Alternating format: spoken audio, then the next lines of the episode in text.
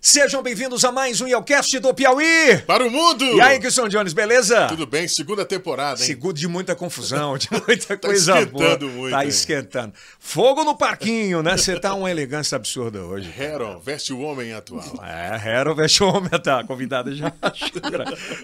É, Heron Vestômetro lá no Teresina Shopping, né? Com certeza. Na- e também na nas loja, lojas Noroeste. Olha, Nas, lo- nas lojas é, também Heron. É, eu quero convidar você para se inscrever no nosso canal, ativar o sininho, dar aquele like, o que é muito importante. Lembrando que nós estamos no ar todas as terças, quintas e sábados, quando não somos cancelados, né? Mas terças, quintas e sábados, quintas e sábados, nós estamos lá. E é o primeiro podcast em TV aberta para mais de sete estados, todo sábado, na Rede Meu Norte, às 10h30 da noite. É, conhecido também como as 22h30. Às 22h30, tá bom? Esse é um bate-papo mesa de bar maravilhoso espero que você goste de hoje desse episódio que tá muito legal. A, a nossa convidada de hoje se mistura com muito, não é? Com o dia a dia do meio norte do Brasil. Fomos não concorrentes, adversários de televisão, mas, mas tudo em casa, né? Agradecer aos nossos patrocinadores, Hora Telecom, obrigado pela participação sempre com a gente. A Noroeste, a Faculdade Santo Agostinho, a, o Empório do Zeca. Aliás, trouxeram a crepioca da Crepioca, nossa convidada. Sensacional, É, um- deliciosa. É, deliciosa, diferente. E a. Jupi Alimentos que está com a gente também. E vem aí o café, hein? Tem um Vem café. Aumenta o microfone do Kilson aí. A Medifarma. Mande um beijo pro meu primo da Medifar. É, o seu Luiz? Maravilhoso, sensacional ele. Adoro. E ao Grupo Texas e Texano que está com a gente desde o início. E a Formato, a maior e melhor Corporation Office do Piauí. Com certeza. Não é verdade? Bom, olha, hoje eu tô tendo o prazer de receber Nádia Rodrigues Lima. Não, Nádia Silene Limas Rodrigues. Diga meu nome direito. É, tá certo. Nasceu em Teresina, é filha de Marcelo e Silene, ah, formada em comunicação social, habilitação em jornalismo pela UFP. Especialista, especialização, especialização em telejornalismo. Olha aí. Para quem liga a televisão pelo menos pelos últimos 20 anos. 15. É, um pouco Vamos falar a mais, idade, não, é. é. Ligou a televisão, você vê sempre. Via, né? Mas Via. daqui a pouco uma das perguntas é se volta ou não volta.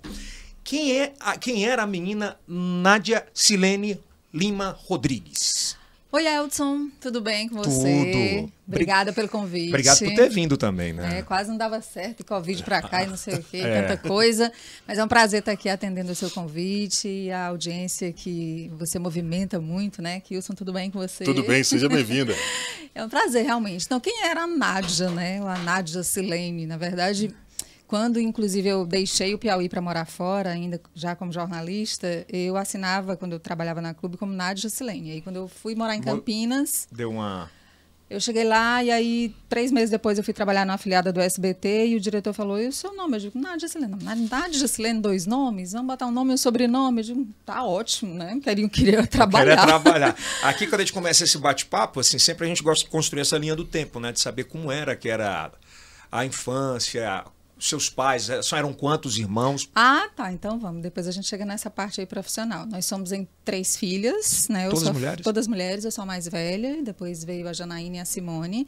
O meu pai, que já é falecido, era pernambucano, né? E a minha mãe cearense. Você trabalhava com o quê?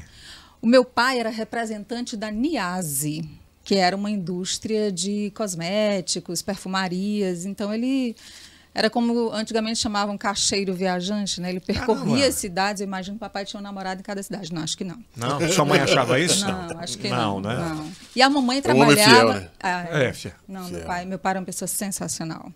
E a minha mãe trabalhava no SG Magazine, que era uma loja de produtos de beleza que tinha ali no centro. E aí se conheceram e aí se apaixonaram e o papai veio aqui para o Piauí. Mamãe já estava morando aqui, apesar de ser cearense, veio, a família toda veio é, ali Crateús, depois Parambu, né? Depois veio para Teresina e aí se conheceram, se apaixonaram e ele largou tudo. Era evangélico, casou na igreja católica com a minha mãe. Amor ficou. grande. Foi. E, é amor grande? e nesse período, onde é que vocês moravam aqui em Teresina? Eu nasci na Pissarra, Hum. né? Bem ali mesmo, no miolo da Pissarra, Avenida de São Raimundo, bem pertinho ali do mercado da Pissarra.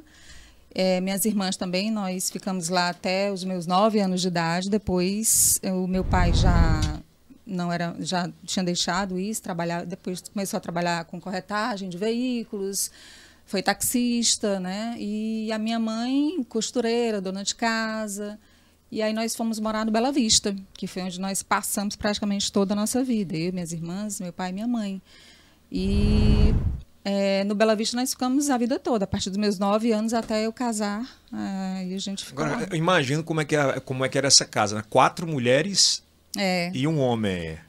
era de uma. Meu pai era. Vocês você sabe- babavam você muito pai Muito. O nosso pai era, era muito babão também da gente, né? E sabe, Edson, que eu cresci vendo um pai que, por exemplo, nunca colocou uma gota de bebida alcoólica na boca.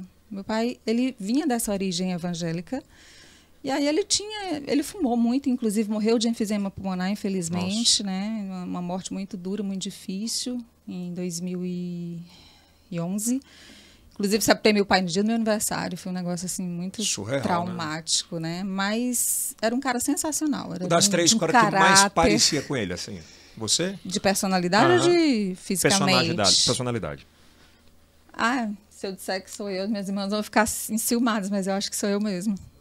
Eu acho É, que sou eu mesmo. Assim, Determinada. Assim, é, eu acho que muito a questão meu pai, ele foi uma, pes- uma pessoa que plantou muito é, valores, né? Então, o que nós todas aprendemos com ele foi é, a respeitar as pessoas, a ter bom caráter. E isso que eu acho que é o que me identifica muito com ele, sabe? A serenidade, a tranquilidade, a habilidade de, de resolver problemas de forma mais tranquila, de ser aquela pessoa mais do equilíbrio, né, da ponderação. Ah, quem resolve? Não, vamos ouvir aqui, vamos ba baixar a guarda era aqui. mais baixa- dura do que ele. Mamãe era um pouco mais... Ela era que. Aí você puxou ela também. Ah, tem... Você sabe que o meu avô, pai da mamãe, Ah, ele o DNA, tinha uma né? fábrica lá na Pissarra. Você tá... Eu tô vendo a Med Farma aí, eu falei do Luiz, que eu até falei para os meninos, eu não conheço como Luiz, é Chuyu, né, meu primo. E o nosso avô, ele tinha uma fábrica de processar milho. Hum. Fazia, fazia eh, massa de milho, farinha de milho. Beneficiava, né? beneficiava lá na Pissarra. E o meu avô era tão zangado, o pai da mamãe, que ele era conhecido como Joaquim Cancão. Sabe aquele pássaro Cancão? Que é Sei. zangado? Pois é. Então, o que a gente diz, assim, que nós... Nossa origem também é de Soares, apesar de eu não ter mais o Soares Uhum. no nome, porque era Soares era o nome da minha mãe, e aí quando ela casou ela tirou. Mas o sangue de Soares, chama de Cancão também, Zangado. é ferro de vez em quando. E naquela época, né, assim, porque eu acredito eu que não fosse uma área tão atrativa para alguns jovens, vamos dizer assim. Qual foi essa transição que você começou a, se- a despertar esse amor, esse carinho pela de se comunicar? Ainda na juventude? Eu acho que eu nasci comunicadora, porque, é, na verdade, eu sou leonina, né? E todo leonino tem meio que, sim, uma coisa de, de protagonizar e tal. Então, a, a- a memória que eu tenho, assim, mais remota de gostar de me, comunicar, de me, comuni- de me comuni- comunicar é quando eu, toda vez, me voluntariava para ser a comentarista da missa no Diocesano. Então, a dona Antoninha entrava na sala de aula. Quem quer ser comentarista da missa? Eu quero. Pega o microfone lá e fala. Já não "Ah, tinha eu." vergonha ali? Não. Com 10 anos de idade, já gostava. Caramba. Com 15, eu já tinha absolutamente definido na minha cabeça que eu queria ser Nunca apresentadora tímida, né? de televisão. Nunca foi Ah, tímido. Já, já, Não. já tinha isso na cabeça, eu vou ser Sim. apresentadora de TV. Eu não queria assim, ah, eu vou ser jornalista ou eu vou ser repórter. Não, eu quero ser, obrigada, meu amor. Quero ser apresentadora de televisão. Treinava na frente do espelho Sério? e tal, sim. E tinha alguma referência, assim? Olha, engraçada essa referência. Eu era muito fã do Fagner. Cantor? do cantor. Já até falei essa história para ele no show que ele veio aqui. E oportunamente numa entrevista quando eu ainda trabalhava na Antena 10. E eu gostava muito dele, e aí eu já já muito comunicativo, já sabendo que eu queria alguma coisa na área da comunicação, eu falei, bom, se eu for jornalista, onde eu vou poder entrevistar o Fagner de boa, né? Assim, É. vou precisar de vai dar certo. E aí deu, e eu contei essa história para ele, até ele falou assim, olha, é muito bom quando a alegria é para os dois, é muito gratificante foi um estímulo, na verdade, para algo que eu acho que já tinha dentro de mim, né? Eu acho que é alguma coisa que, que sempre me motivou muito. É, nessa posição que eu tô agora, eu tô um pouco desconfortável. Gosto Não. mais de estar do outro lado aí, mas... É que é um bate-papo bacana. Mas E- assim, de gostar de falar, de não ter Se vergonha, de né? pegar o microfone. Suas irmãs eram do mesmo jeito? Não. Mais introvertidas. Não, a- é, a- eu tenho uma outra irmã que é jornalista, Ah. mas sempre mais de bastidores, a Simone Rodrigues. Ah, é a Simone. Simone é verdade. Rodrigues. É verdade. Simone ficou 13 anos lá no Meio Norte, como. Ah, Você é, falou agora, eu acabei, de, jornal, eu é. acabei ligando. E a Janaína, que é empresária. né? Empreendedora. É empreendedora. Então, quando você decidiu fazer jornalismo, ser apresentadora, qual, qual era a oportunidade na época que tinha para isso? Quando eu comecei no curso de comunicação da Universidade Federal, eh, eu já abri algumas possibilidades. Primeiro, eh, antes mesmo de, Assim, eu comecei o curso e já comecei praticamente a trabalhar no mesmo ano. Né? Então, desculpa. Eh, a gente abriu uma oportunidade de estágio no Jornal da Manhã, que não existe mais. Uhum. E eu fui, fiquei três meses no Jornal da Manhã. Como produtora ainda? Como repórter. Com repórter, como né? repórter do Caderno de Turismo, Já na Caderno frente de da te- Cidades. Aí, a Antena 10 mandava uma equipe para gravar as manchetes do jornal Hum. do outro dia, do Jornal da Manhã. O editor era o jornalista Marcos Rezende. Quem quer gravar? Eu digo, eu quero gravar as manchetes. Aí começava De primeira coisa. logo? Sim, eu queria, né? Já, já, já era minha, minha vibe, assim. E aí eu fiquei três meses no Jornal da Manhã, teve uma greve, e aí o Kenar Cruel, que era o presidente do sindicato, falou assim, não, não, para você ter o seu registro provisório, né? Você adere aí à greve, a gente tal, não sei o que. Aí, aí eu fui. Aderiu à greve. Aí foi só por isso. Aí eu- me chamaram para a rádio, Antena 10. Aí eu fui, fiquei três meses na rádio, fazia também cedinho, o negócio era acordar cedo sempre, né? Então eu fazia na rádio, eu fazia de seis às sete o wake up para você acordar. Aí de sete às oito eu fazia o super interessante, Caramba! a curiosidade em forma de notícia. E de oito às dez eu fazia o charme da antena, ninguém resiste. Eu só fiquei três meses no ar, eu acho que. Não, mas Você acha que pode ter sido retaliação dessa greve? foi nada, não, foi super de boa. Não foi super de boa. Foi o Júnior, o pessoal da Antena 10. Tanto que eu fui lá pra, pra, pra É, rádio, né? E a rádio era no mesmo corredor da TV. E o meu olhar era lá na TV, corredor Começou da TV. no rádio, mas mirando sempre na TV. Sim. E a minha, minha primeira oportunidade como apresentadora foi apresentando um programa que era organizado pelo Oscar de Barros, que foi o Enduro do Genipapo. E eles fizeram lá na Antena 10 e, e precisavam de uma apresentadora. Eu digo, Tô aqui. pois não. Meu nome é Pronta. Meu nome já estou na roupa de ir. E aí foi o primeiro programa que eu fiz. E aí comecei a fa- a fazer alguns testes na TV e depois já fui para a TV auxiliando o Marcos Cavalcante, que apresentava o Piauí 7 horas, e eu já na bancada com ele, eu já nas notícias Isso e ele com- fazendo as entrevistas. Desculpa, mas com quantos anos? né? Nova, nova, nova, né? Não, no começo acho que eu tinha 19 para 20 anos. Como é que era o meio naquela época? já, assim, é, eu, eu, na, eu na TV, eu começava já a colocar a mão na, na massa, aprendendo muito antes o que eu, que eu ia aprender ainda na faculdade. Né? Então, eu me virava, eu queria aprender a editar, eu queria aprender a fazer reportagem, eu queria aprender a ser redatora, eu queria aprender, então eu mexia em tudo. O meio era um meio novo ainda, porque nós tínhamos os jornalistas experientes de batente que ainda não vinham da faculdade. As primeiras turmas da faculdade estavam saindo, que foi Cláudio Brandão, Amadeu, as, as primeiras pessoas, os primeiros jornalistas, outras turmas também que me antecederam. Mas ainda era um mercado muito aberto, Sofria né? preconceito naquela época? Não, acho não.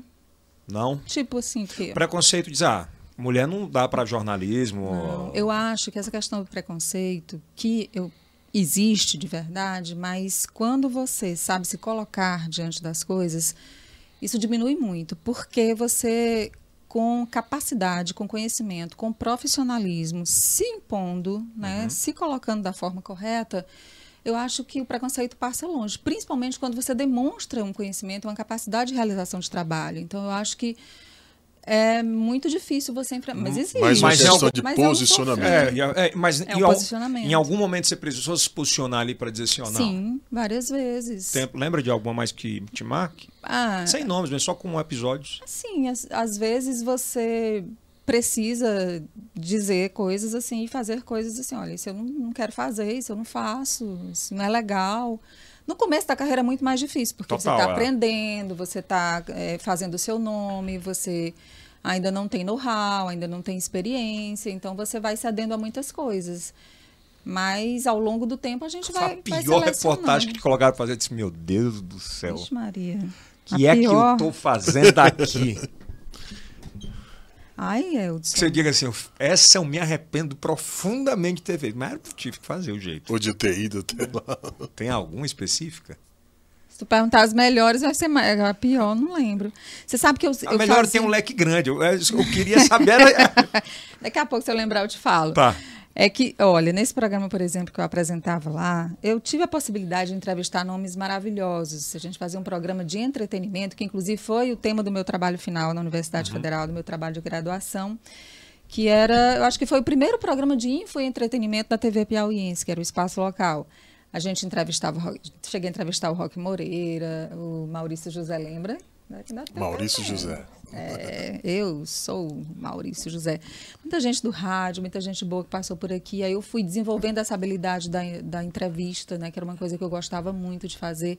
Então eu fui sempre me dividindo entre a reportagem, a apresentação, O entretenimento. o entretenimento, a entrevista, mas o meu foco era sempre. Mas eu percebo assim, Ah. acho que você gostava muito mais de entretenimento do que o, jornali- ah, o jornalismo mais. Não? É porque quem me conhece de verdade sabe que eu sou muito gaiatinha. Pois é, você falou, é, você falou de Fagner, já falou de outros cantores, outros artistas, parece que te brilha os olhos assim quando. Eu, eu fiz recentemente, até sair da Cidade Verde, um programa chamado Tem de Tudo, né? E eu acho que aquele programa é super a minha vibe, que era uma coisa que eu contava piada, eu ria, eu dançava. No rádio, né? No rádio. Ah, o rádio é uma, uma maravilha, né? Ah, é. Rádio é Rádio ou TV? fantástico. Você TV, porque eu acho que TV é a minha grande base, a minha grande, a Mas minha agora, a grande rádio é história. audiovisual, né? Mais que nunca hoje sim, é agora audiovisual. sim, eu estava até comentando com o pessoal, porque o rádio baixou, depois o rádio Ressurgiu. voltou com força, e aí quando volta, em 2017 eu voltei para o rádio, voltei muito feliz, porque acho assim fantástico. Interação, né? Eu um acho. negócio surreal, é verdade. Agora a TV, porque foi onde eu construí toda a minha trajetória, né? Foi onde eu construí tudo que eu sou hoje. Ah, tu já deve ter ouvido, escuta- escutado muito ainda na juventude ali, ser, ah, você é padrão Globo. Escutava muito isso? Não? Sim, Essa, eu, essa eu, formação passa por isso? eu passei três anos na Pois é. Clube, né? Antes de seguir para Campinas e trabalhar no SBT, eu passei três anos na Clube. E eu acho que é, um, que é um tipo de jornalismo, como o da Cidade Verde e o outro que eu fiz lá em São Paulo também, que se identifica muito com o que eu gosto de fazer. né? Eu acho que é um jornalismo que, que traz é, um- uma visão, que leva para o telespectador uma visão assim de, Mais de respeito, muita- de credibilidade. São valores que eu fui acrescentando ao meu nome durante toda a minha trajetória. E nesse período você já estava casada?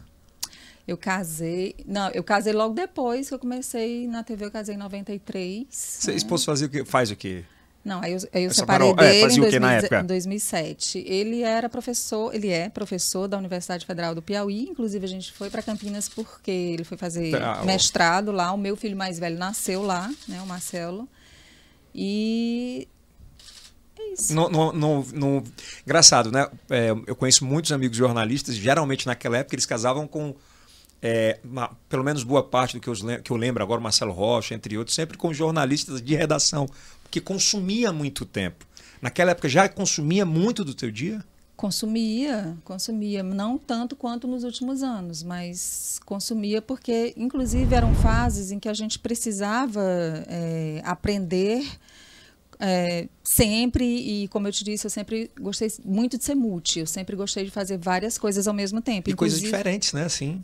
Inclusive, eu, só, eu acho que eu só consegui trabalhar lá em São Paulo porque quando eu cheguei com o meu currículo, eu disse, olha, eu tenho habilidade em edição, em edição de texto, em apresentação, em reportagem, em qualquer, qualquer função que você me Lá colocar aqui. Não, eu fiquei dois anos e meio lá. Não, eu digo rápido para ingressar no mercado. É, fiquei dois meses desempregada. E no dia do meu aniversário, eles me chamaram. Pra... Que presente maravilhoso. Maravilhoso, né? poderia ser diferente, né? Vai lá, Kilson. Agora, dentre tudo que você já fez no jornalismo, o que dizer sobre os documentários?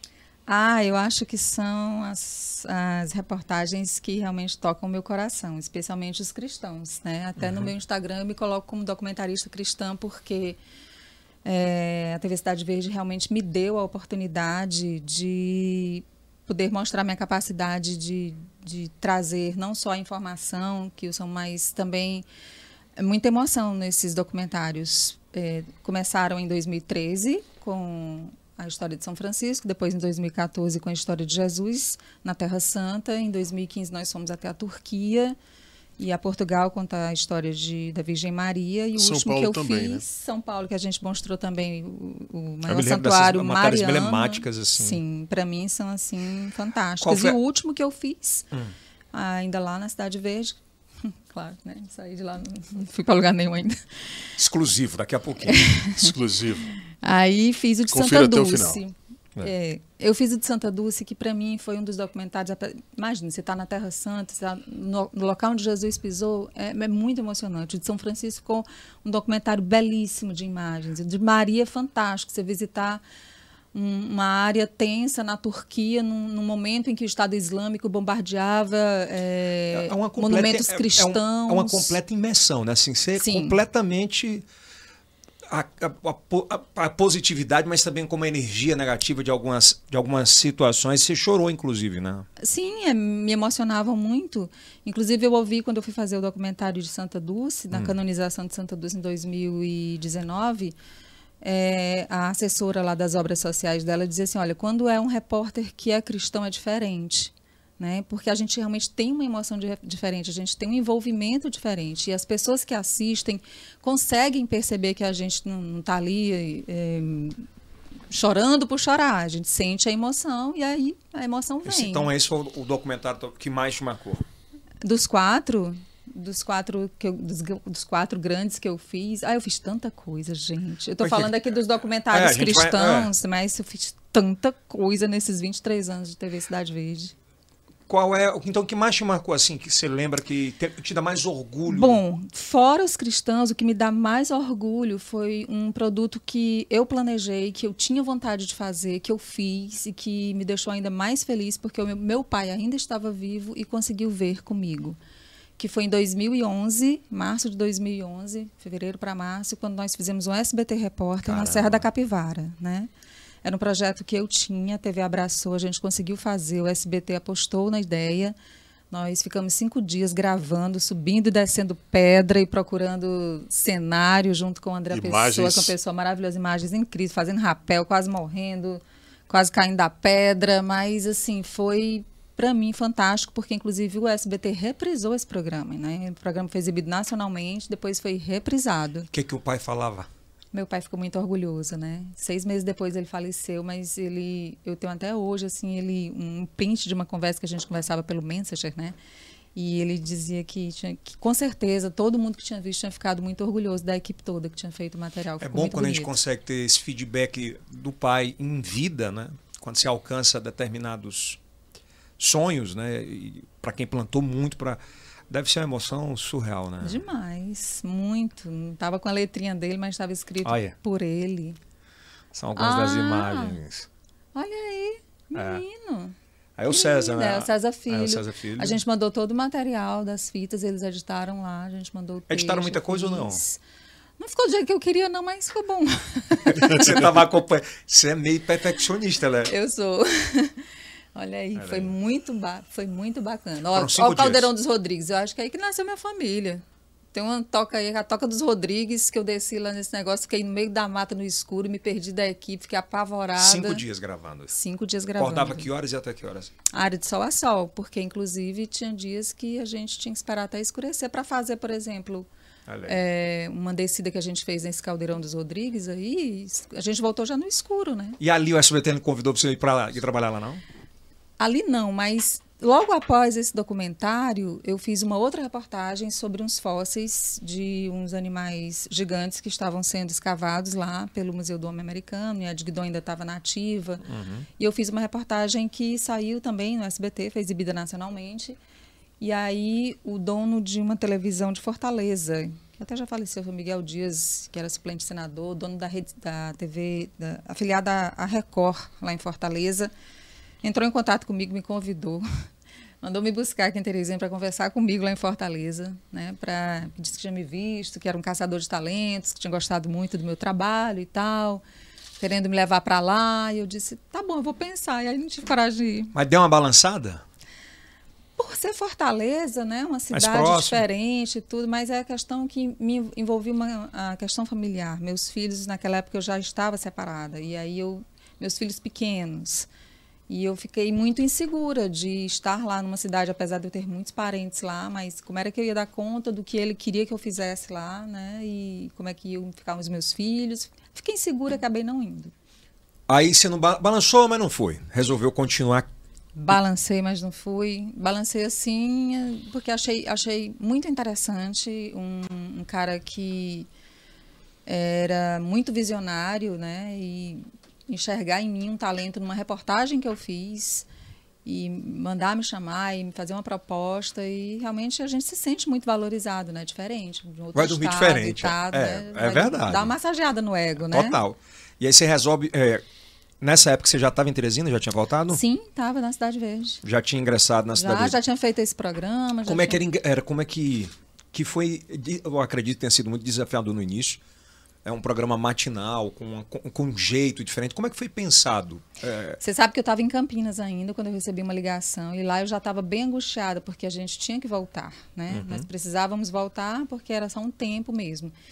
E aliás, em Campinas eu fiz muitas reportagens que foram exibidas nacionalmente, mas eu não tinha muito a percepção se aqui no Piauí as pessoas estavam acompanhando muito o meu trabalho. naquela época não tinha rede social, que era É, muito rápido, assim, né? é. Rodava então, muito eu não rápido. sabia, mas como exi- e foi numa época em que o SBT estava com um jornalismo muito forte, que era com o Boris Casoy apresentando o SBT Brasil. E eu fiz também muitas reportagens de repercussão da morte do PC Farias, porque foi investigada pela Unicamp, pelo Badan, pelo, pelo Ricardo Molinas, né, pelo Lembro. Badam Palhares. Então eu vivia lá fazendo reportagens. Vivia na Unicamp, aquela região de Campinas é uma região- uma região muito produtiva de, de pautas. Então, eu coloquei muitas matérias em nível nacional. Então, mesmo quando as pessoas souberam aqui que eu estava voltando, ainda lá em Campinas, eu recebi uma das ligações que foi a da Cidade Verde. Olha, quando você chegar aqui, venha conversar com a gente, a gente tem um projeto.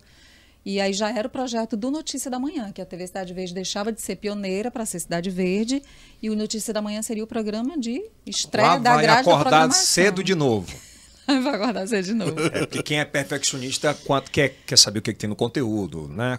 Que hora você acordava? É cinco, Cinco? Cinco, aí seis horas eu já estava lá na TV, né? E sete horas o programa estava no ar. No entanto, acabava o programa, reunião de pauta, o dia todo, produzindo conteúdo, pensando matéria, pensando entrevista, até de noite, oito, nove, Então você e vivia meia. completamente televisão. Sim, jornalismo. Vivia. Vivia. Minha cabeça era 100% jornalismo, porque nos últimos anos eh, eu fazia quatro horas de programa diário, né? Porque eu fazia o Notícia da Manhã uma hora, depois eu fazia o Tem de Tudo de 10 às 11h30, depois de meio-dia uma e meia eu fazia o jornalismo, que era Cidade Verde Notícias. Então, só minha mente trabalhando ativamente com jornalismo no ar quatro horas. E quando eu não estava ali, eu estava pensando no que eu ia fazer ali. E é muito louco, né? Quem está em casa muitas vezes assiste a gente, não, não tem ideia do quanto é cansativo. É, Não, a, a mente a- cansa. a- pois é, mente. E acaba refletindo muito no corpo também, né? Sim, sim. Você vem com insônia, a cabeça fica mil. Quando você não- o horário que você dormir, você não consegue dormir, o horário que é para acordar, você está cansado. Você viveu essa fase também muito forte? Sim, porque, inclusive, em muitos momentos, assim, de, de, de me sentir muito culpada, porque achava que ficava muito tempo longe dos meus filhos. Essa é, a, essa é a questão. Até onde esse, o- esse amor tão grande pelo jornalismo acabou atrapalhando um pouco as relações.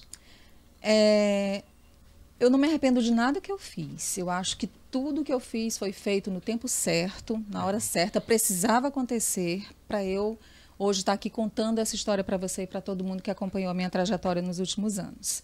Então, não me arrependo de nada que eu fiz. Foi importante para mim ter participado de todos os projetos especiais da TV nos últimos anos. Todos os Que é muito projetos. característico, né? E era você que ficava muito à frente, né? Todos os projetos capitaneados pelo Jesus Filho e muitos deles executados por mim, praticamente todos, 100% deles passaram pelas minhas mãos, né? Tanto na fase de elaboração quanto de execução, ou colocando a mão na massa, ou viajando, ou ajudando a contar histórias, né, nas reportagens. Então, como eu poderia ser outra profissional se eu não tivesse se eu não tivesse passado, se eu não tivesse vivido tudo isso. Fui 10 anos diretora de jornalismo da TV Cidade Verde, isso como gestora de pessoas, né, como ajudando a, a, a gerir aquela estrutura toda, me capacitou também para muitas outras coisas. Trabalhei como assessora de imprensa, fui do judiciário. Então, eu sou hoje um produto de comunicação, digamos assim, eu tenho um capital de comunicação que é muito aberto, que é muito amplo. Né? Então, era, era, foi, foi difícil durante muito tempo eu me dedicar tanto à minha profissão e olhar muitas vezes para os meus filhos, mas eu pensava, não, eu o meu nome é muito importante e tudo que eu puder fazer, eu só vivia para trabalhar para os meus filhos. Na verdade é essa. Eu só vivia para trabalhar para os meus filhos. Sentia falta do entretenimento pessoal? Eu não vezes? tinha vida social. Pois é. Não, durante a semana, se você me convidasse para qualquer coisa, durante a semana eu não ia, porque eu tinha que dormir tarde e acordar cedo sempre. Né? Domingo, todo domingo tinha que trabalhar porque eu tinha que fazer o programa, De deixar de segunda pronto. Então, é, sempre tive, nunca fui boêmia, nunca, nunca tive. Quem, quem era seu braço direito, assim, que te ajudava a produzir, que você confiava? Ou não, você, sou eu mesmo e acabou? Não, assim, tem, tem que ter um manager, Hum, né? é. Então, assim, tem que ter aquela cabeça pensante. Mas ali, é, na- Cidade Verde em específico, era uma equipe muito boa. Eu acho que estou um pouco longe É, do tá microfone, ótimo agora eu agora.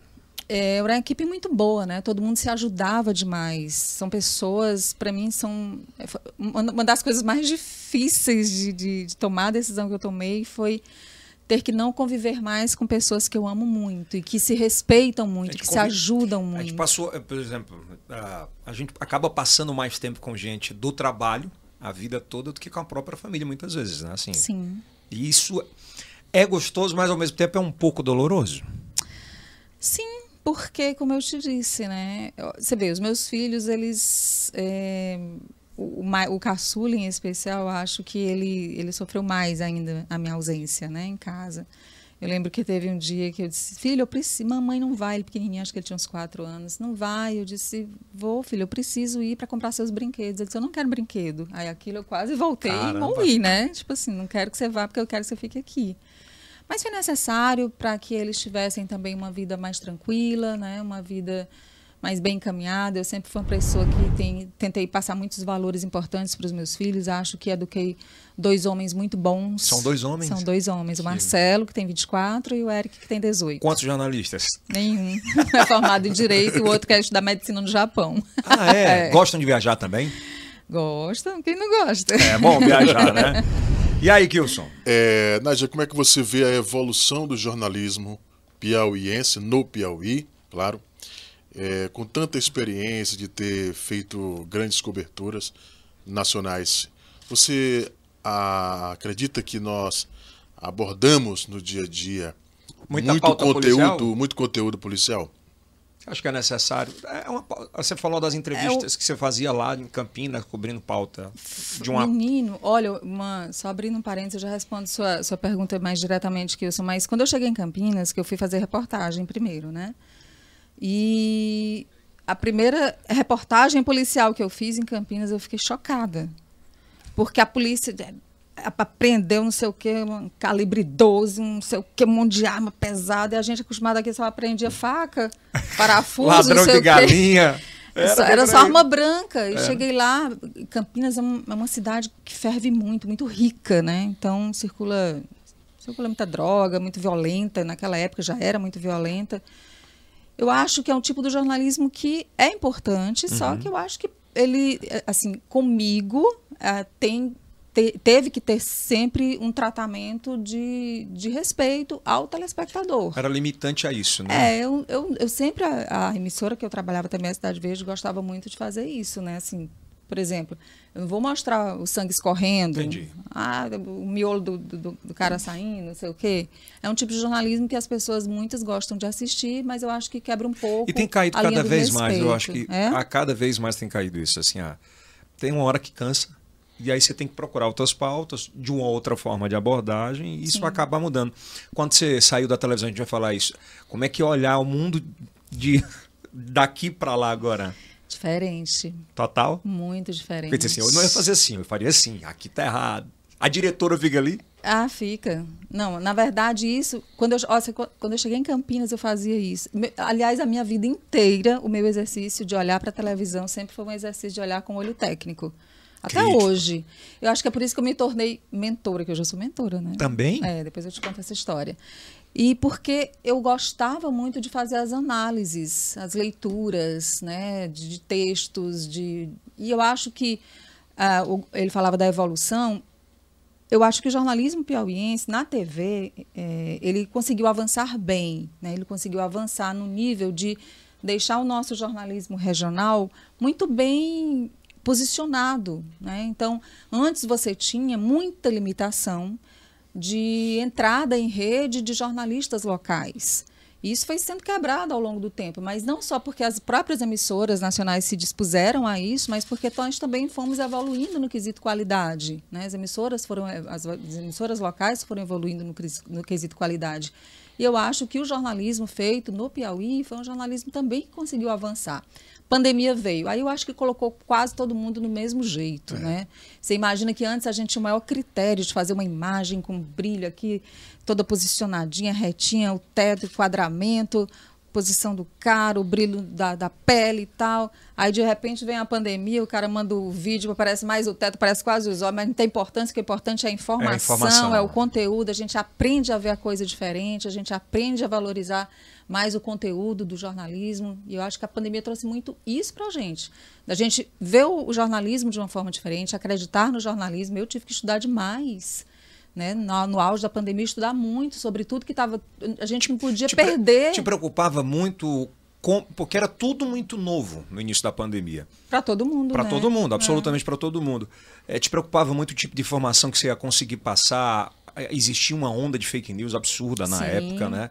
Isso era muito criterioso. Sempre fui muito criteriosa, né? A gente sempre foi muito de, não, você tá, é, apurou, é fonte oficial, é, foi fulano que falou, então desde o momento da, da, da, apuração, da checagem de todas as informações, a gente só colocava no ar se a gente tivesse certeza. Deu alguma barrigada, barrigada no jornalismo, a informação que você achava que estava correta, eu já dei um, algumas.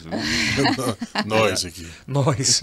O pior que era a fonte de confiança e o cara que pegou a barrigada e a gente acabou levando. Mas enfim. enfim. Já aconteceu? Não. Não? Não lembro. Que benção. Mas já aconteceu cada coisa comigo. Tipo?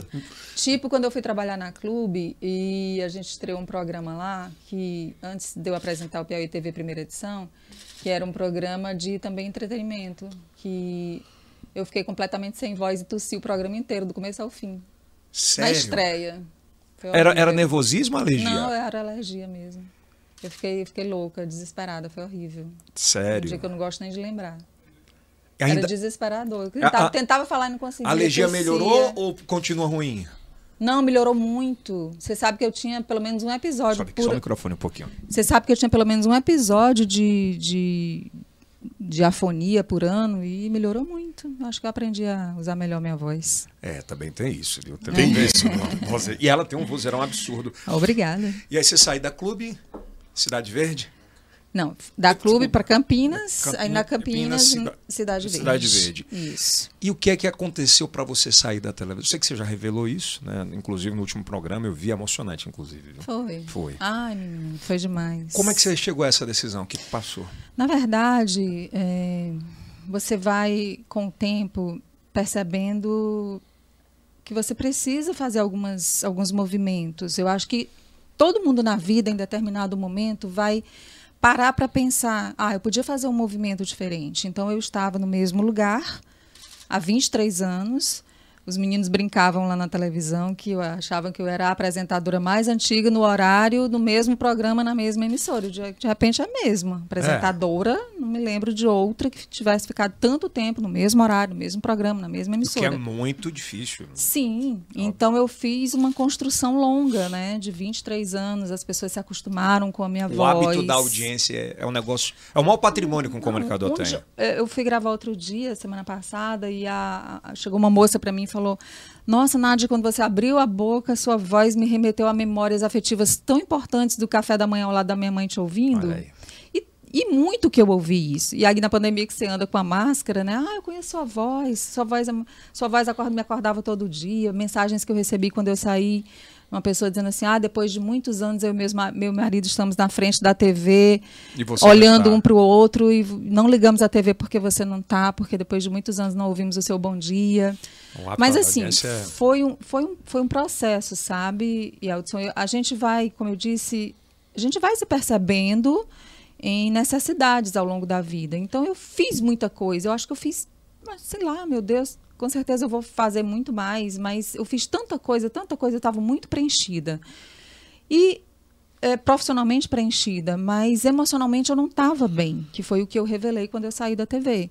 Então, às vezes, é preciso doer como nunca, como eu digo, para não doer nunca mais. Então, eu sofri um processo é, de diagnóstico, é, de burnout, de depressão, de crise de ansiedade, ataques de pânico. Eu tive tudo isso. Qual foi o start para isso assim? Não um, teve um start. Um, eu, acho, eu acho que foi, foram, foram coisas que foram enchendo um copo e aí um dia transbordou. Transbordou. Né? E eu acho que nesse transbordamento eu precisei, antes eu pensava, ah, meu público, ah, a Notícia da Manhã, a TV Cidade Verde, os meus colegas, né? Era tudo muito perfeito, era tudo muito harmônico.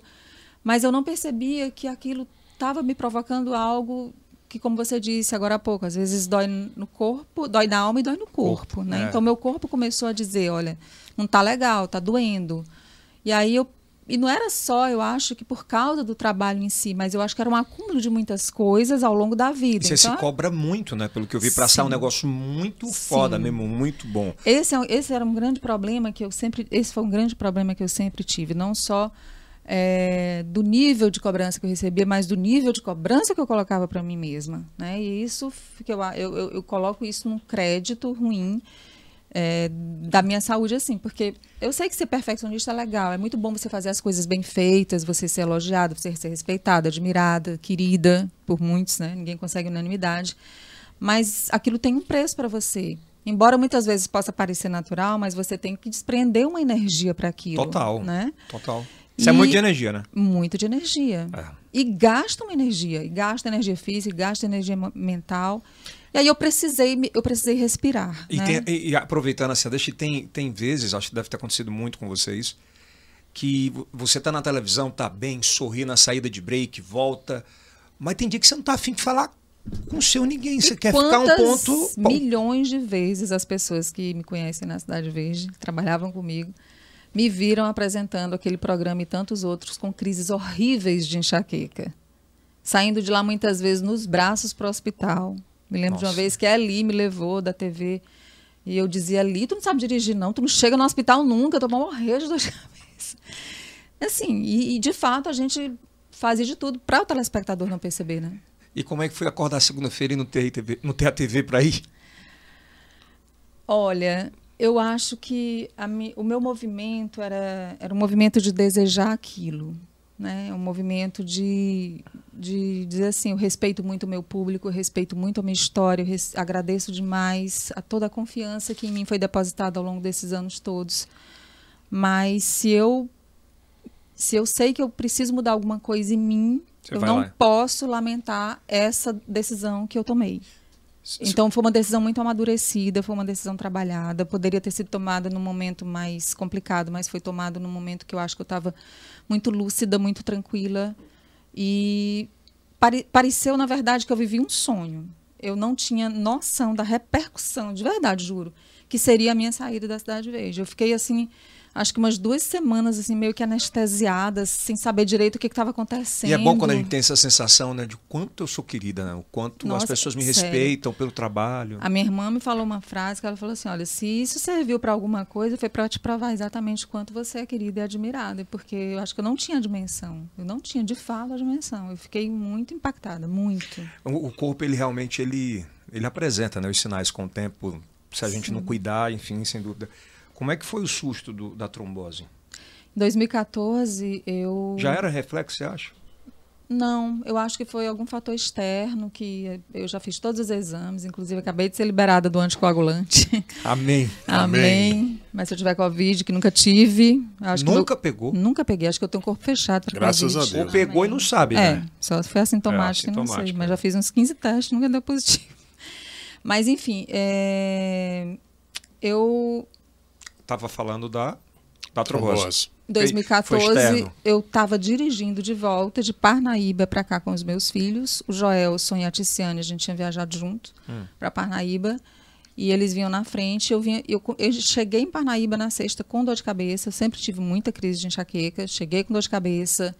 Sábado com dor de cabeça, domingo com dor de cabeça, nada passava. Fui para o hospital lá em Luiz Correia, tomei uma medicação na veia, não passava. E na segunda de manhã a gente começou a voltar. E aí, quando chegou em Piracuruca, eu falei, Joelson, eu não estou bem, vou tomar aqui uma outra medicação. Se eu sentir alguma coisa, eu paro e você leva o meu carro. Tava só eu e os meus dois filhos e ele aticiando no carro dele. E entre Capitão de Campos e Cocal, mais ou menos, aí aconteceu assim, aquela dor que foi insuportável. Eu puxei logo o carro para acostamento, parei, eu não conseguia mais abrir os olhos. Ele veio Nossa. correndo. Eu fui para outro carro, começou a chover, quase que a gente não chega em Campo Maior, eu brigando com a Ticiane. Cheguei em Campo Maior, o médico, que aliás eu nem lembro o nome, também não faço questão de lembrar, nem mas- olhou para minha cara, mas me deu, me deu uma medicação lá, eu dormi um pouco até chegar em Teresina. Esse período que você. de Campo Maior. ah, Esse período, né, que você sentiu a dor até, até o hospital, deve ter passado. Não, foi desesperador. É. Mas eu não sabia, eu na minha cabeça eu estava tendo só mais uma crise de enxaqueca. Eu não tinha noção do que era que eu estava sofrendo uma trombose. Teus filhos preocupados. Não, só- Ou era como uma dor, comum. aspas, né? O- aquilo que eu sentia, os sintomas que eu sentia, das náuseas, dos vômitos, da dor, da, da dor fortíssima, estava acostumada a sentir. Eu sentia sempre, para o hospital milhões de vezes. Nossa. Milhões de vezes foi para o hospital. Eu chegava lá no hospital e já dizia para os médicos, doutor. Não percebeu nenhuma diferença? Então, aí é que vem a questão, Kilson. É, isso foi. Eu cheguei em Teresina na segunda. Na terça, a dor persistiu. De terça para quarta, que foi de 14 para 15, do dia do aniversário do meu filho para o dia do aniversário do meu pai, a dor mudou de padrão. Quando a dor mudou de padrão, porque a dor da enxaqueca é aqui. Quando ela veio para cá, eu liguei para o meu médico, Daniel França. Doutor Daniel, tem alguma coisa errada. Corre, vai para vai fazer um exame de imagem. No meio do caminho eu falei, eu não vou fazer exame de imagem, eu vou para o hospital, não estou aguentando, estou desesperada. Era uma dor insuportável. E aí já lá no, no hospital em São Marcos, o, ele agilizou tudo e graças a ele também a agilidade de toda a equipe, porque como eu eh, nós temos sete seios venosos cerebrais. Desses sete meu, meus quatro por onde entra o sangue já estavam completamente coagulados. Caramba! Então, se não tivesse sido muito ágil o atendimento, eu teria tido uma vez que foi uma espécie de AVC a trombose, eu teria tido um AVC hemorrágico, teria eh, extravasado no meu sangue, o sangue na minha cabeça, eu teria morrido, eu teria ficado com muitas sequelas. Ou mesmo sendo um AVC isquêmico, eu poderia ter ficado com sequelas e não fiquei. Né? Então, foi um susto muito grande. na hora do diagnóstico, você pensou Eu em. só soube do diagnóstico, acho que quando eu saí do hospital. Sério? É, eu fiquei um dia na UTI, aí depois ele falou, olha, a gente está tratando, coagulou e tal, não sei o quê, mas a gravidade em si do diagnóstico eu só soube depois que eu saí do E hospital. aquele fato mudou um pouco a tua rotina e dizer assim: eu preciso dar mais valor a isso? Rapaz, sabe que não. Sério? Não. Minha Não esposa mudou. teve na perna, depois do filho, depois da nossa filha. É. Ela deu um Aí start comecei- mudada, por isso que eu tô te perguntando. Então, eu comecei a. Eu fui investigar, passei seis meses tomando anticoagulante, depois é, de um tempo o médico quis me investigar para lúpus, fui parar em São Paulo, fiz outros exames, achei que podia ter alguma doença autoimune que pudesse facilitar a coagulação. Investiguei um monte de coisa, mas aquele episódio em si não parou assim, meu Deus, eu podia ter morrido, minha vida vai ser outra. Não. Não teve isso, acredita? Caramba! Não teve. De repente, sai, quem sabe, aquele, como eu te disse, como, como o que eu vivi o ano passado. Eu saí da Cidade Verde em agosto do ano passado. A- o que eu vivi até lá, de tudo na minha vida, não estou falando só da profissão, em tudo na minha vida, que envolve as minhas relações pessoais, que envolve o meu desenvolvimento pessoal, né? eu como pessoa, eu como eu me enxergo, como eu, como eu me vejo, como eu queria me ver, tudo aquilo ali eu acho que foi, foi as doenças, né? no caso a enxaqueca, a trombose, todas as dificuldades que eu tive, que sempre tive muita coragem, né? Tinha, tem, tem, uma, tem um lado muito empreendedor seu? Empreendedor nada, zero. Tô- Tá tendo agora. Não, pois é, mas tem algum start para isso? Na época que você não, Não. queria fazer alguma coisa paralela ao jornalismo? Nada. nada. Você, eu só pensava em jornalismo. Eu, eu, eu minha gente, você disse, ah, bom, teve assim, porque a minha irmã é dona de um café. Quando eu fui sócia dela na abertura do café, mas eu não aguentei nem três meses, ela ficou sozinha, né? Que foi até o meu pai que deu o nome, que é o Café Show. Café Show da Café Janaína. Show. É, café show. Queremos café aqui. Melhor cappuccino de Terezinha, E né? show. Aonde é, que, show. aonde é que fica? Ela tem, pode falar o nome? Pode, lógico. Ela Eu vou tem- passar lá daqui a pouco. Passa aqui, por minha conta. Ah, aí, ó, arroba. Arroba Café Show. Ela nas duas, nos dois hospitais, a Unimed, Aham. e nas duas, nas duas dois hospi- hospitais Flávio Santos. Bacana, Ela então. fica lá. E aí eu. Então, Então, não, aí, a veia não era empreender. Não, dava pra mim não, aquele negócio. Eu não, não conseguia, eu não sabia Eu achava que eu não tinha nenhuma possibilidade, eu não me enxergava assim como uma pessoa que pudesse ter uma ideia ousada, bacana e que pudesse botar aquilo para girar, sabe aquela história, vamos botar para moer, não sei o que, não. Meu negócio era estar ali na televisão, era fazer, fazer jornalismo, era pensar nas pautas, era Comercial estudar. não. Não. Pois é. Você viu, né? É. Não. E aí agora quando deu esse start de sair da TV, uh, ah, isso aflorou? Sim, completamente. É, no ano passado, eu comecei a tirar do papel um projeto porque eu, eu queria muito ajudar as pessoas a se comunicar melhor no vídeo. Porque o vídeo vinha crescendo muito, porque as plataformas, porque as redes sociais, tudo estava indo muito rápido para o vídeo. Absurda. Uma demanda absurda. As pessoas querendo se comunicar e muitas vezes não sabiam, não sabem como se comunicar direito, de uma forma mais magnética, mais assertiva, né? Mais empolgante, mais é, magnética mesmo, assim, que puxe para ela.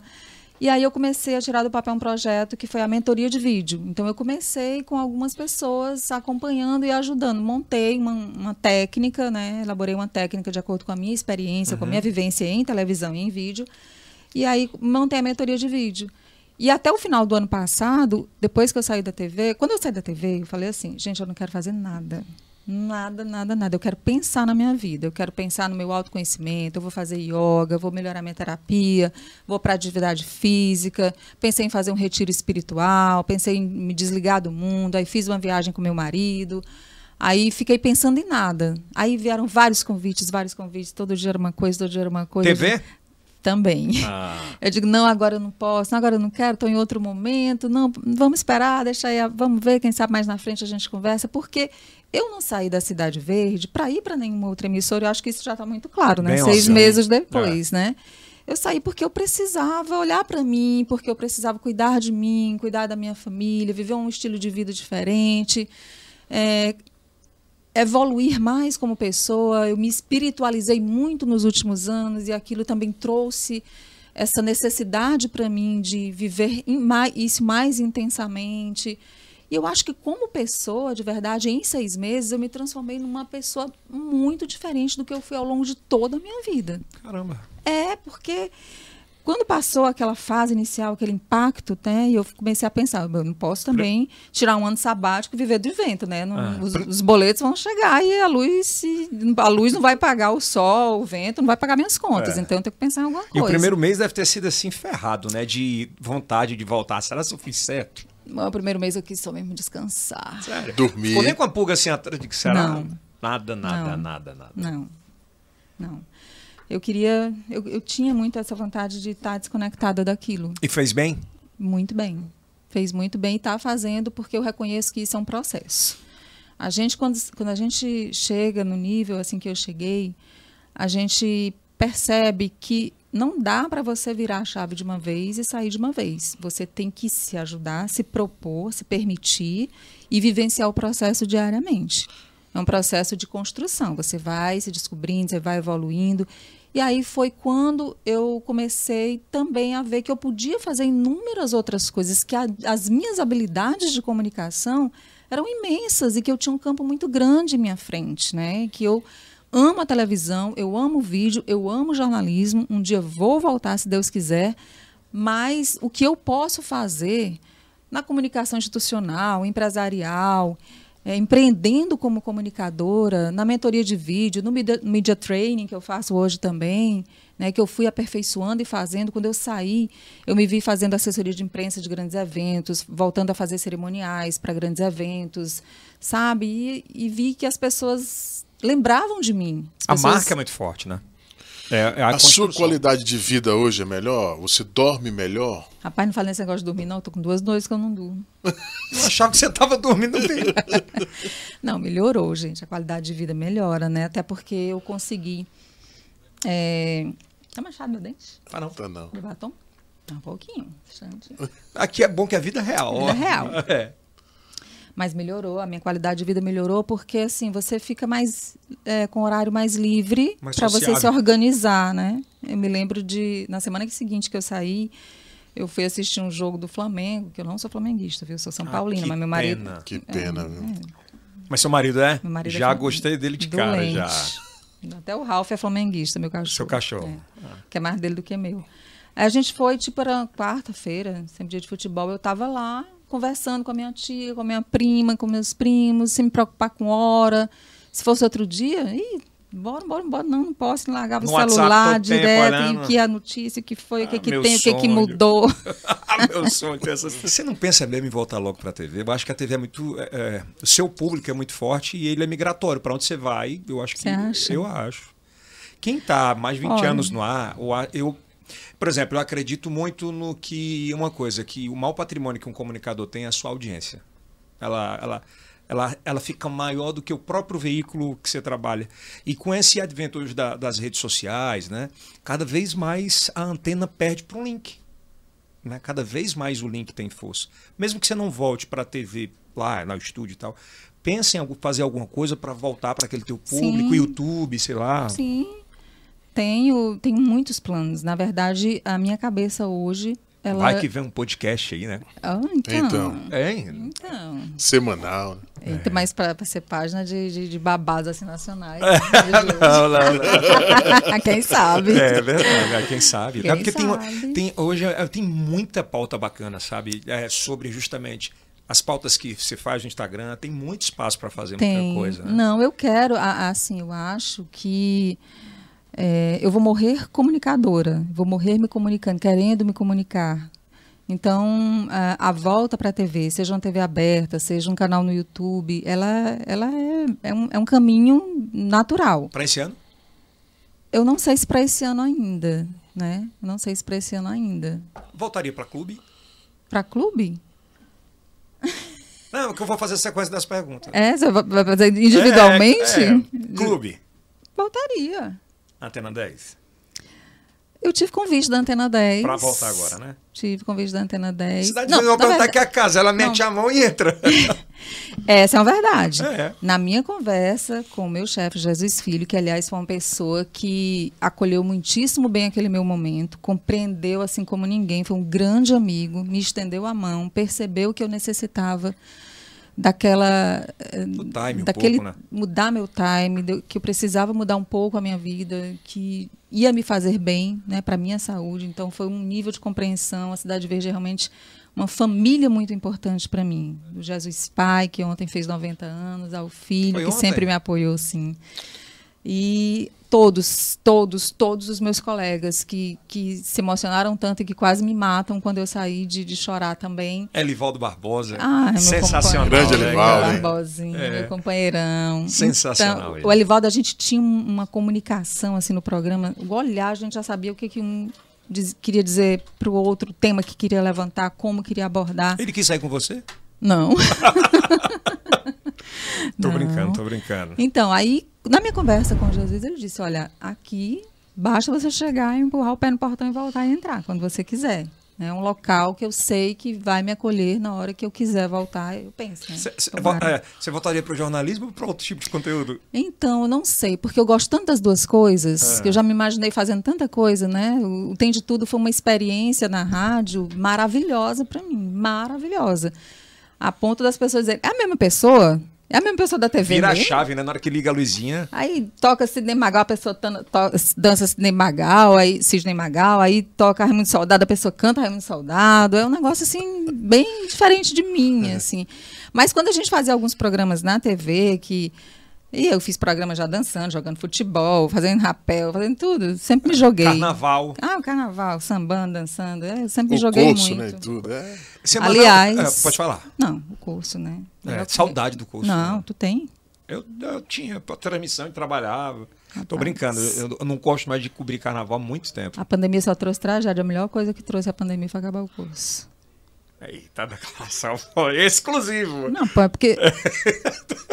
Nossa. É. Eu não, go- é porque eu não gostava. É, né? cada um tem o direito de gostar, de não gostar. Eu não gostava. É, e estava caindo assim o curso, né, nos últimos anos, desde a época do Firmino, cada vez mais ele diminuía Eu com não eu- é porque eu acho que eu nunca gostei de carnaval. Eu sempre fui muito alegre, assim, pra essas coisas e tal, mas carnaval em si é um negócio assim que eu nu- nunca gostei muito. É, é, voltaria para para semanal ou diário assim, se tivesse a oportunidade ou se você pudesse optar.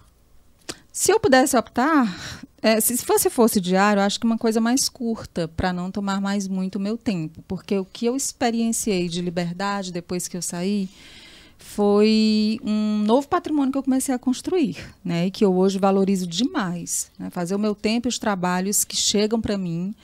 Muitos eu digo não e outros tantos eu digo sim, isso é muito bacana, porque isso eu vou aprender e aprendi muito. É incrível, é incrível. Eu fico impressionada como eu aprendi, é, como o como meu olhar se movimentou em muitas direções depois que eu saí do jornalismo diário, né? E hoje eu sou empreendedora. É, olha, parece que você pega um drone, né? É, e Bota vai os olhos visão, da gente assim, tem uma visão muito mais ampla, né? mais É, ampla. Nádia, com esse outro olhar que você tem, você acredita na, na liberdade de expressão? Ah, eu acho que hoje, é, na, eu acho que hoje assim, aqui a gente tem liberdade de expressão. Eu acho que os meios de comunicação tradicional, eles, eles não, nós sabemos, né? Nós sabemos como, como não há total liberdade. Eu acho que existe equilíbrio, pode existir imparcialidade. Agora, a liberdade de expressão é até certo ponto e até onde você consegue segurar, né? Até onde você diz assim, isso aqui eu posso dizer, isso aqui eu seguro que eu digo, né?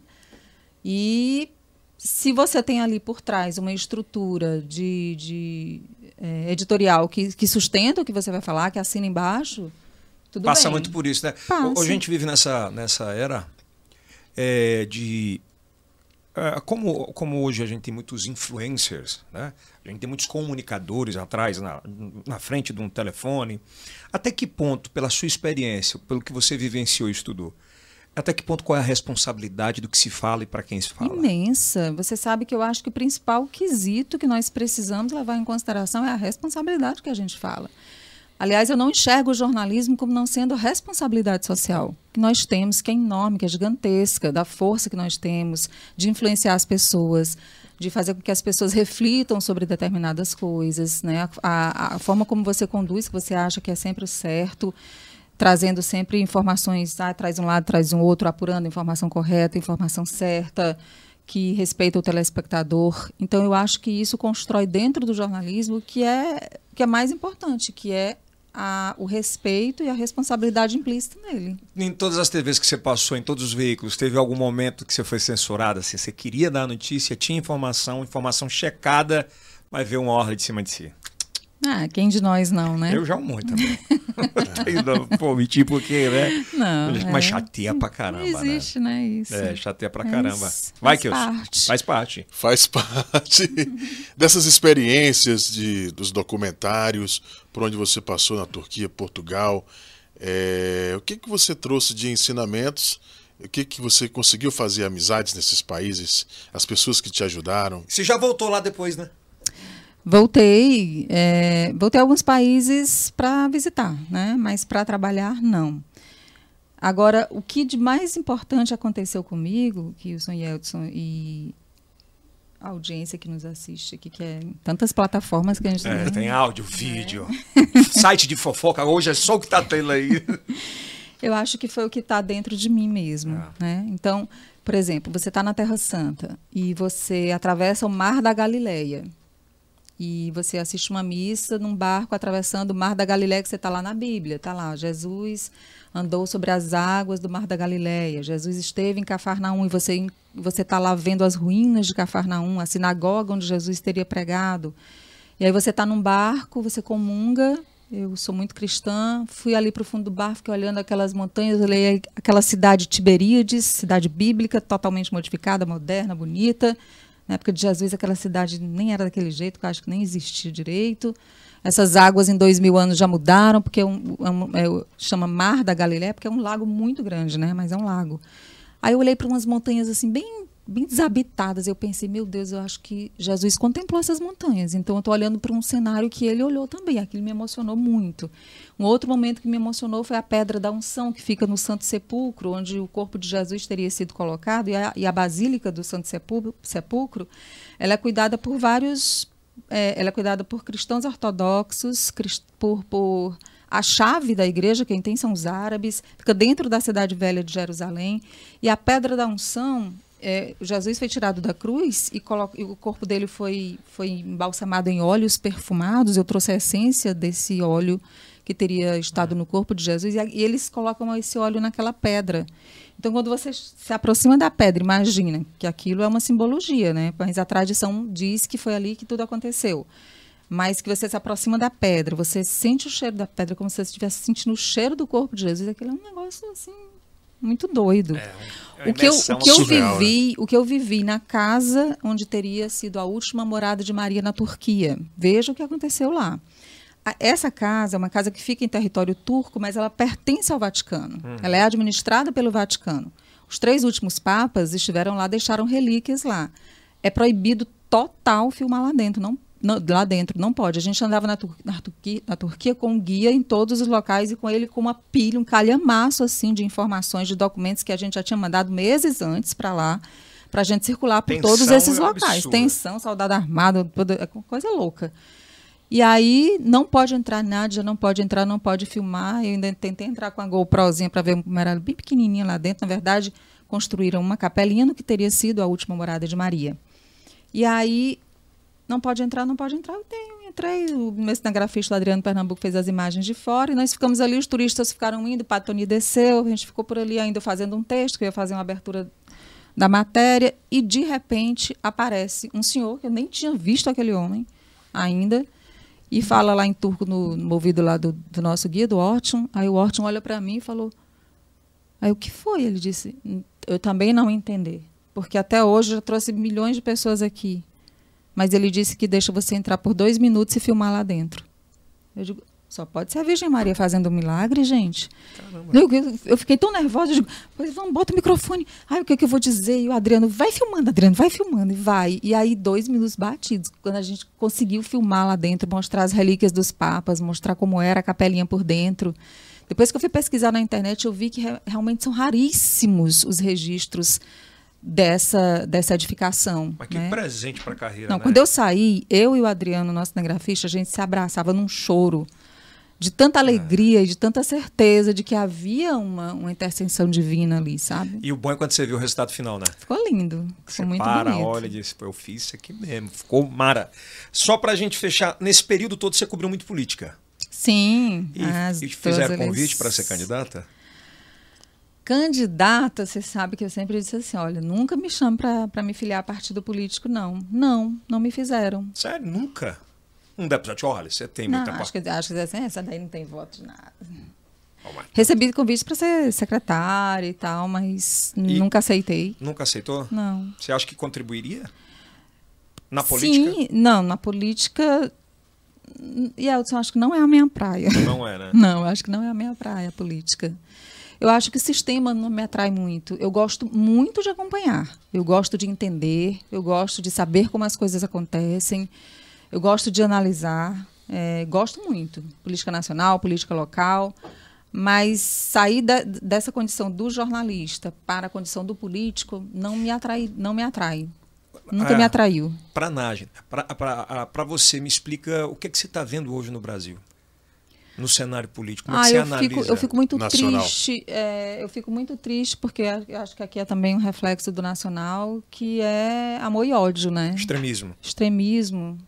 Você vê o que acontece lá, nesses, nessas regiões tão tensas que eu tive lá, né, Israel. É que é, muito, é extremismo, né? Muito extremismo, muito radicalismo, né? Então eu acho que ou você tem que ser assim ou você tem que ser assado. Você não pode ser um meio termo. E é muito ódio, e é muito preconceito. Eu acho que acho que falta, falta mais amor, falta mais compreensão, mais empatia das pessoas, mais respeito, né? E eu espero muito que é muito difícil. O mundo tá, o mundo tá muito doido. Vocês não acham, não? Muito. Muito, muito. doido. A, a, o ódio que circula hoje nas redes sociais, né? As pessoas hoje, elas esperam assim, um momento para tentar te cancelar e vai ficar feliz com isso. Como é que eu vou ficar feliz com a tua infelicidade? É. Não é meio. Mas não tem gente que amanhece o dia. Para... Vai fazer o mal a quem hoje? É, vou tentar ferrar a vida de quem. Nesse cenário político que se encontra nacional, você votaria em algum desses candidatos? Mas olha, o voto é secreto. Eu sabia que ela ia responder isso. Eu sabia que ele ia responder. O voto é secreto. Você votaria? Eu votaria. Em quem? Ah, depende. Se fosse é, hoje Lula e Bolsonaro, eu votaria na minha esposa, se ela fosse candidata. Ah, então. Boa resposta. Boa resposta. Boa tá resposta. Pena que ela não é filiada a nenhum partido político. Você é? Eu fui, mas não sou mais. Não sou. Então é, ela já está invertendo aqui. É que é, porque, né? A gente pode perder a mania, né? Aqui é engraçado é que a gente, graças a Deus, tem, tem circulado bem em todas as áreas. Recebemos o muro, talvez o presidente venha aqui ao, ao IELCast. Ah, acho que todos vão passar por aqui, né? Acho que é bacana. É uma nova audiência, sabe? É de gente que quer ouvir no dia que quer ouvir, na hora que quiser. Tipo, ah, não, ah vou ouvir hoje. Põe o play aí. É vídeo da mesma forma. E acho que é um novo meio de se comunicar. Eu queria muito um dia ver você voltar assim no estilo desse, cara, porque é, é bem esclarecedor, a dinâmica, o papo é muito bacana. Espero até que vir mais vezes em outros temas. eu acho você, que... Tô vendo aqui, olha, gente, bacana demais o cenário, a estrutura, os profissionais. Eu fiquei bem feliz de ver que está indo tudo, tudo bem em sete meses, né? Já tá Sete tão meses assim... já, a gente está avançando. É muito amor também pelo que faz. Eu, nesse aspecto parece pouco com você de, de quando entrar para um lado assim, ou, ou eu, eu, não sei se é metade, ou, ou eu vou inteiro para fazer com a equipe boa, ou não rola para fazer. Acho que é bem essa vibe, né? Pronto, acho que você falou tudo. E hoje eu tenho é, um pouco já dessa cabeça. Então, se dissesse assim, ou se disser assim, ah, Nádia, você pode fazer um podcast daqui a dois meses? Naturalmente. Nádia, você pode abrir o seu canal no YouTube daqui a um mês? Naturalmente. Normal. Exclusivo. Então, são vários. Exclusivo. Teremos canal do YouTube e podcast. Tem mais coisa. É, uma, isso é só uma ala. É outra parte, é né? Outra coisa, tem muita coisa boa. Agora, agora uma, da, uma das minhas últimas, né? Pode Ah. ser. né? Mas como é que você vê a meio a uma pandemia com tantas variantes, com tanta coisa, mas é, ainda uma, uma doença que chama bastante atenção, que é a depressão. Como é que você vê é, essa situação no, no ser humano, nas pessoas que estão na correria no dia a dia? Tem que ter mais espaço para discutir isso? Tem que ter mais espaço, tem que ter mais política pública de atenção às pessoas que têm a saúde mental abalada. É, isso não é favor do serviço público, isso tem que ser obrigação. Falando com política, né? Mas não sou não. Isso, isso tem que ser obrigação, não é favor, né? Porque, de fato, as pessoas estão adoecidas por muitos motivos. Né? A mente é o nosso maior inimigo. Eu que sofri processo, um processo é, desse nível, né? a gente sabe como é ruim brigar com a gente mesmo. Como é ruim você ter pensamentos sabotadores e você, dizer, você brigar com eles. E muitas vezes ser vencida. Ser vencida por eles. E então eu, eu acho que o mais importante para quando se identifica um quadro desse, que eu sou em qualquer, em qualquer família, é a rede de apoio. A primeira coisa é a pessoa se identificar vulnerável. É a pessoa se identificar, poxa, eu preciso disso. Gente, eu não vou conseguir sozinha. Pedir socorro mesmo. Pedir socorro. Abre a boca, pede para o irmão, pede para a irmã, para o pai, para o marido, para os filhos. E se não fala. pedir, se alguém notar, estender a mão. É que mais é que existe ainda muito estigma em torno disso. Existe muita gente que acha que depressão é falta de Deus, que depre... quantos padres ou quantos religiosos Escutei sofreram processos depressivos terríveis? Não é falta de Deus, é um processo químico. É a química que, que explica, a química do cérebro que explica, como quando você está com a dor, como eu tenho muito, tinha agora menos, que eu estou na atividade física no joelho, eu tinha que tomar um remédio para o meu joelho. Então é uma dor na alma. E é uma dor que muitas vezes você não consegue enfrentar assim, cara a cara, olhar para ela e dizer assim: ei, saia daqui. Não tem a música lá do Jota Quest, ei, dor, eu não te escuto mais, você não me leva a nada, ei, medo, sai daqui. Não tem, mas tem horas que a tua mente te vence. E aí é onde você precisa dessa rede de apoio, é onde você precisa reconhecer as suas fra- fragilidades, as suas vulnerabilidades e ter a capacidade de enfrentar isso. Isso é muito importante, essa rede, viu? Nayara tá indo bem no que era o seu lugar? A Neyara. Neyara, perdão. perdão. Olha que pergunta. É. Tá, não tá. Tá, tô perguntando, você tem Tá. assistido? Pouco. Pouco. Porque eu tô dormindo um pouco mais agora. eu tô dormindo mais. Oxe, mas é, tem dias que agora quando eu voltei a dormir que meu filho voltou a acordar cedo para estudar, mas eu não me preocupo mais com a hora de acordar. Não. Não, só, se eu, só se eu tiver uma. Vou confessar, assim. Quando eu, eu, eu tinha um apego muito grande à notícia da manhã. Pois é, um isso que- produto é. que, eu estava desde o começo. No entanto, a decisão Foi sua. partiu de mim. Então, assim, o que a TV é, fez e, e- e fez muito bem foi colocar uma profissional muito bem Uhum. avaliada, gabaritada, para ficar naquele programa, né? Que é um programa que é importante para a grade da televisão.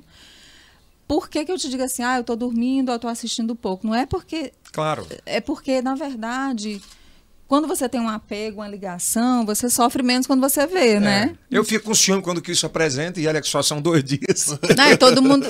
É, imagina alguém que ficou por tanto tempo, né? Não, e eu, quando eu saía de férias, todo mundo sabia disso. Eu ficava com ciúme das pessoas ficavam me substituindo. Mas aí agora foi um processo diferente, né? Então eu desejo muito boa sorte. Falei com ela quando soube que era ela. Desejei boa sorte, que ela fosse muito bem sucedida, que a TV fosse muito bem sucedida nessa nova fase, que eu achava que o meu ciclo ali já realmente tinha sido concluído, que eu precisava me cuidar mais e ver outras possibilidades dentro do que eu sabia fazer, do que eu tinha aprendido a fazer, e desejando todo o sucesso do mundo para eles. to- todos esses produtos que você citou aqui, é, a mentoria, todas estão no teu Instagram? Estão no link lá embaixo? É, lá no meu Instagram tem o Media Training, a mentoria de vídeo, documentarista cristã e já já entra mais coisas. Aí, tá vendo? Tá vendo? Obrigado por ter vindo, viu? Oh, maravilhoso, obrigada. maravilhoso, maravilhoso. Nádia que história, Rodrigues. Viu? Que história. É, pois é, tem gente que achava que a gente nem. É, o Denis está falando com falava, ouvido, né? e não, pelo contrário, eu sempre tive muito respeito e admiração, sabe? Nada, sim. Mas de, é, não é, você conseguir passar um ano no ar com o mesmo programa já é difícil, principalmente nos tempos de hoje, onde você tem uma fuga muito grande de anunciantes para a internet.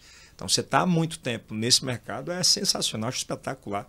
Acho Acho que pelo fato da gente ficar ali no mesmo horário, né? A gente Acaba, achava e que nem assistiam, não dava, Não né? dava, não dava para não assistir, dava, não dava não literalmente. dava. Mas era Mas para encerrar, vocês ficaram ricos? Não. Ele ficou. Ora aí. Só ele. Só ele que ficou. Olha com a não. riqueza de conhecimento dessa aqui. Ah, ai, olha, olha isso. que você podia ter deixado sem ela. Olha, mas o exclusivo eu não falei pra vocês. Pois Qual o é? Vocês não sabem. Me diga, pelo amor de Deus. Eu fui Miss Bela Vista. É o exclusivo mesmo. Isso, Bela Vista. Minha Tá gente. vendo? Ah, não, não é exclusivo, não. Inclusive, tem uma pessoa que, que tem umas fotos guardadas aí que vive me chantageando, que eu desfilando com aquelas roupas ali, aqueles aqueles Sério? Ah, Eu minha tô amiga, brincando. amiga minha, É pra brincadeira. dar o clickbait, pra gente fazer o corte. né, né, Denis? Fazer o corte lá. Nádia Rodrigues é chantageada por foto. Aí todo mundo vai lá querer Mas saber o que é. olha, Isabela Pimentel, me socorra. Os sites de Olha, fofocas estão aí. É, né? estão aí. Lembrando que nós estamos lá todas as terças, quintas e sábados ao meio-dia. Aqui embaixo, no primeiro link da descrição, tem a nossa caixa postal. Se quiser mandar um presente, alguma coisa, ou cartas. Pode ficar né? à vontade. né? Ninguém manda mais carta, né? Foto. Quem sabe mandam, né? Ah, se eu soubesse, eu, estava, eu tinha escrito uma cartinha pra você. Olha, tá vendo? eu- Pelo menos é A verdade. moda antiga. Então é isso. Aqui em cima tá o próximo episódio. Aproveita. Sejam bem-vindos. Isso é Yel. Cast. Show de bola. Arrasou.